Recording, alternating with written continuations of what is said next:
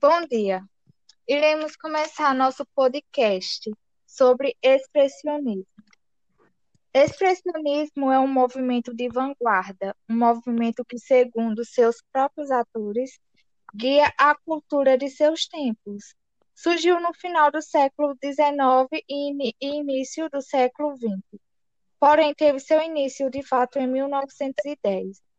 A época do seu surgimento foi marcada pelo desamparo e o medo da sociedade. O expressionismo é um movimento artístico que se opõe ao impressionismo e defende a perda do controle consciente no ato da criação para que a realidade seja transformada pela expressão ou visão particular do artista. As características do expressionismo são deformação da imagem visual e cores resplandecentes, vibrantes, fundidas ou separadas. O pintor recusa aquela pintura técnica. Ele expressa o que sente. Tem preferência pelo sombrio, o poético e o absurdo. O artista retrata o drama vivido pelo homem e pela sociedade. O objetivo primordial dos expressionistas era transmitir as suas emoções e sentimentos mais profundos. Pode-se dizer que o expressionismo foi mais que uma forma de expressão. Ele foi uma atitude em prol dos valores humanos no momento em que politicamente isto era o que menos interessava. Um dos artistas que eu quero citar, que era um artista expressionista, é Vicente Van Gogh, que creio eu, quase todo mundo conhece ele pelos seus trabalhos que são muito conhecidos. É, muitos críticos afirmam que ele teve uma vida perturbada, teve várias internações e passagens pelo hospício. E não era só a vida dele que demonstrava isso, mas também seus quadros. Um dos quadros mais famosos de Van Gogh é A Noite Estrelada, e uma curiosidade sobre ela é que ela foi pintada no hospício, mais especificamente em um quarto do hospício em que Van Gogh se internou depois de ter cortado a própria orelha. Outro quadro é o quarto em Arles, que retrata uma sensação de angústia, tristeza e claustrofobia. Tanto que os móveis é, têm a sensação de que estão flutuando.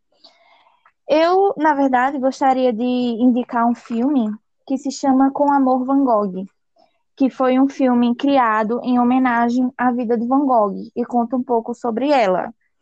É, esse filme retrata depois da morte dele, em que encontraram uma carta escrita por Van Gogh, que tinha o endereço do irmão.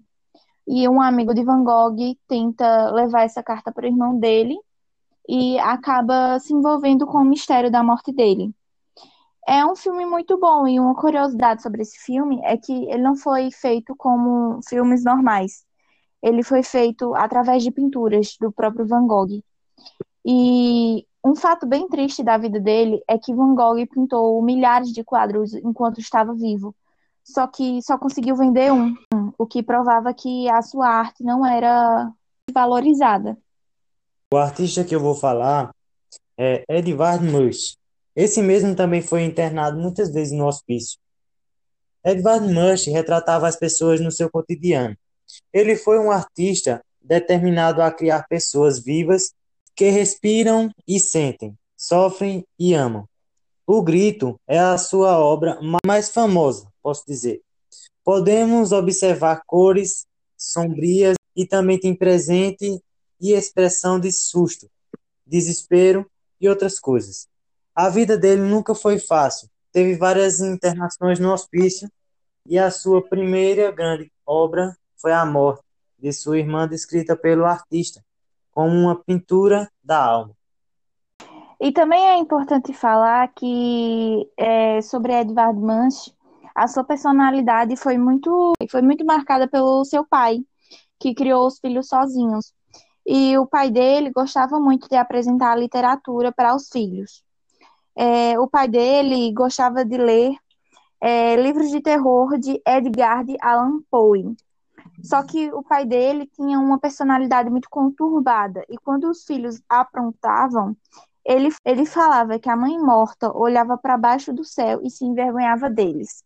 E isso pode ter, sim, traumatizado muito o Edvard e causado também a personalidade dele. Os principais sinais do expressionismo ele serviu como fonte de inspiração para outros pintores. Edvard Munch também é considerado um precursor deste movimento, por conter em suas obras característica expressionista. Enfim, com isso podemos ver que o expressionismo era uma arte que relatava os sentimentos humanos e a dor vivida pelo ser humano. E justamente por causa disso não era uma arte muito bem vista para a época. Tanto que tiveram artistas que foram expostos à arte e foram proibidos disso. E é isto, agradecemos a atenção de todos vocês. Tchau, tchau.